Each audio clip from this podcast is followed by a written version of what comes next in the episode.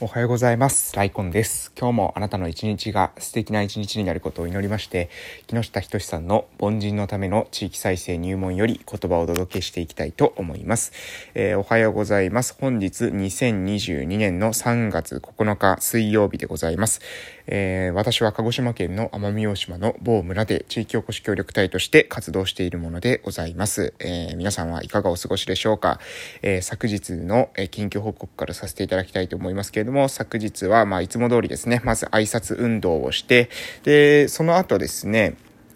えっと、受験民賞のね、えー、ライブ配信の打ち合わせって言ってもですね、もう皆さんわかりませんよね。えー、私たちの村の YouTube チャンネルでですね、えー、秘密の受験民賞というですね、えまあ、某チャンネルをですね、え某チャンネルというか某番組をですね、えリスペクトした、え私たちの村の YouTube チャンネルがあるわけなんですけれども、えそちらの YouTube チャンネルの方でね、今度、あの、学生さんたち、えちょうど高校を卒業した学生さんたちの意見が聞きたいみたいな感じじで、えー、企画をですね、えー、ちょうど私たちの、えー、保健福祉課のですね、えー、このこの地域共生事業を一緒にしているパートナーの、えー、方の上司の方からね、提案があったということでですね、非常にそれはですね、まあ嬉しいことですよね。そういう提案が上がってくるっていうこと自体がですね、嬉しいことですし、企画としてもね、えー、まあ私の趣旨としてもね、あの子供たちに誇れる村をっていうのは私はコンセプトとしてやっているわけなんですなので、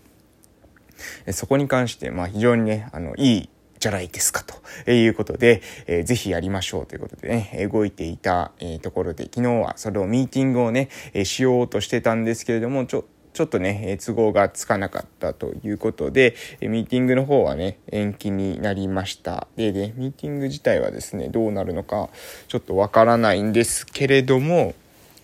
まあね、ぜひですね、学生さんの意見、うん、聞ける機会、聞けるタイミング、そんなにないので、えー、聞けたらいいなっていうふうに思っているところだったりします。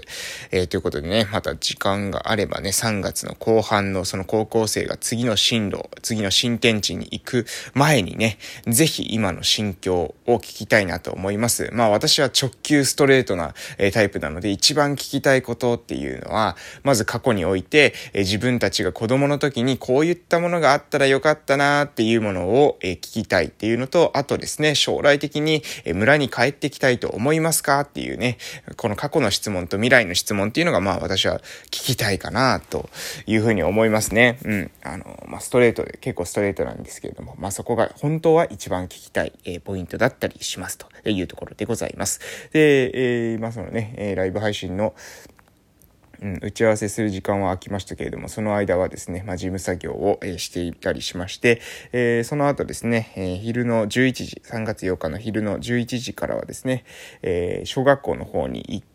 え今年度のね、特別支援学級での支援の、え実績報告、実施報告と、え来年度の計画についての、えお話をさせていただきました。でね、えー、ちょうど私が関わり始めたのは7月の6日だったかな。えー、去年の7月の6日から、えー、ぐらいからスタートしたわけなんですけれども、そこからですね、今まで継続的に、えー、最初は週に3回、そして、えー、だんだんだんだんとですね、まあちょっと私の業務が忙しくなったのもあり、子供たちの方もですね、えー、学校での学習の方が、え比重が重くなってきたということもあり、え週のに介入の回数を減らしていって、現在ですね、週に2回、週に2回ですね。ただ2回といっても、えー、最初の頃はですね、週に3回あったんですが、集中力がね、えー、あまりなかったんですよね。お子さんの集中力があまりなかったので、まあ、時間的にですね、20分ギリギリですね、伸ばして伸ばして頑張って頑張ってこちらが気を引く、えー、引いて引いて、えー、20分っていう感じだったんですけど、今はね、もうあの、結構ね、もう集中力が切れることがないんですよ。スタートしてからですね、終わるまで、休憩するまで、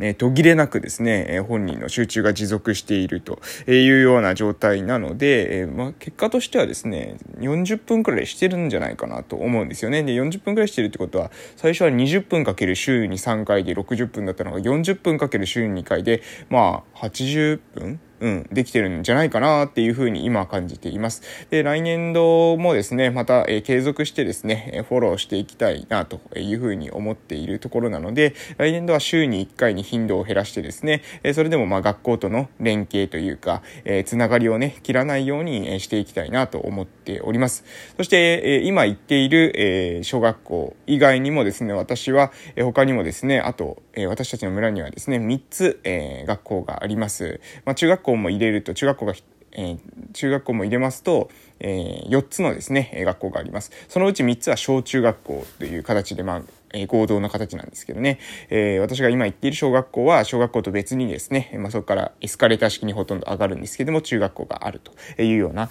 え、ところですので、えー、全体としてはですね、5つの学校があります。その5つの学校、うん、えー3つの小中学校、1つの小学校と1つの中学校って形ですね。えー、他の、まあ、あの、なので他の小中学校とか中学校の方にもね、えー、関わっていけたらいいなというふうに、えー、個人的にはですね、えー、思っているところでございます。うん、まあね、えー、まあそれは自分の日々の行動、そして日々しっかりとですね、えー、ある程度成果を出していくっていうことが、まあそこにつながってくるのかなと思いますので、えー、自分のね、目の前のことにまずは集中してですね、活動していこうかなと思っております。りますで、午前中はそんな感じで昨日は終わりまして、午後からはですね、乳幼児検診がありました。で、同時にですね、オフラインサロンのメンバーの集まりもあったんですけど、私はですね、乳幼児検診の方に出席したので、オフラインサロンのメンバーの、えー、方に関してはですね、私の母に、えー、お願いしたという形です。まあ、母は大体オフラインサロンの、えー方を運営するときにはですね、いつもあの車で、えー、送迎していただいたりですね、あとはあのお茶出しとか、えー、様々な、えこととか、えー、で協力をして、くださっていて、非常にですね、え、助かっております。はい、えー、そんな感じで、えー、昨日は、うん、そうですね、そんな感じの予定、大体終わりましたね。えーそうそう。で、まあ、次年度の打ち合わせがですね、だんだんだんだん、えー、隙間時間でも入ってきております。次年度はですね、今年よりは、やや、やや忙しくえなってきそうですけれども、まあ、忙しいってことはね、私にとっては、えー、まあ、非常に嬉しいことですね。それは、まあ、今年度、逆に言えばですね、えー、いろんなところにですね、足を運んで、で、こういうことができます、こういうことができますということを話をしてですね、その結果、みんなが、あ、じゃあ、えー、やってもらおうというふうな気持ちになってくれたということだと思います思うので、えー、それはね、まあ私にとって非常に大きいかなと、えー、来年度の活動につながっていきそうだなと。いうふうに、えー、思っていたりしますというところでございます。ということでですね、えー、本日の内容はですね、そろそろ、えー、終わりにしまして、え、木下仁さんの凡人のための地域再生入門の方に移らせていただきます。はい、えー、それでは本日の内容は、地方で成功することにより生まれる慢心というコラムの中からですね、話していきたいと思います。えー、それでは行きます。地方活性部、地方活性化分野は毎年毎年注目される事例が出てきては消えていきます。その背景は毎年様々な形で作られる国や地方自治体発行の成功事例集の存在があります。これらの事例集は衰退している地域で様々な地域活動や事業に取り組む個人、団体向けに成功していると言われる事例を解説する資料を作り、簡単に言えばそれらをパクらせるために作られます。それらをパクるために作られます。さらには様々な形で表彰制度があるため、少し成果を上げるとすぐに目立つようになります。無防備に成功事例集に乗り、代表者が講演会ばかりに出かけていると、いつの間にか地域での自らがリスクを負って展開する事業がおろそかになっていきます。さらには国から様々なモデル事業政策への協力要請や委託事業への参加などが求められ、様々な地方自治体からもコンサルティング依頼が舞い込みます。このタイミングで乗ってしまうと、ある意味では過去の地方衰退と同様の仕組みに組み込まれていってしまいます。従来であればリスクを負って自ら事業を作っていたはずが、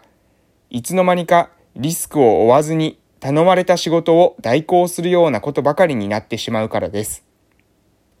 とはいえ、短期的に見ればリスクなく多額の委託費などがもらえる行政からのコンサルティング依頼は美味しく見えるのも事実。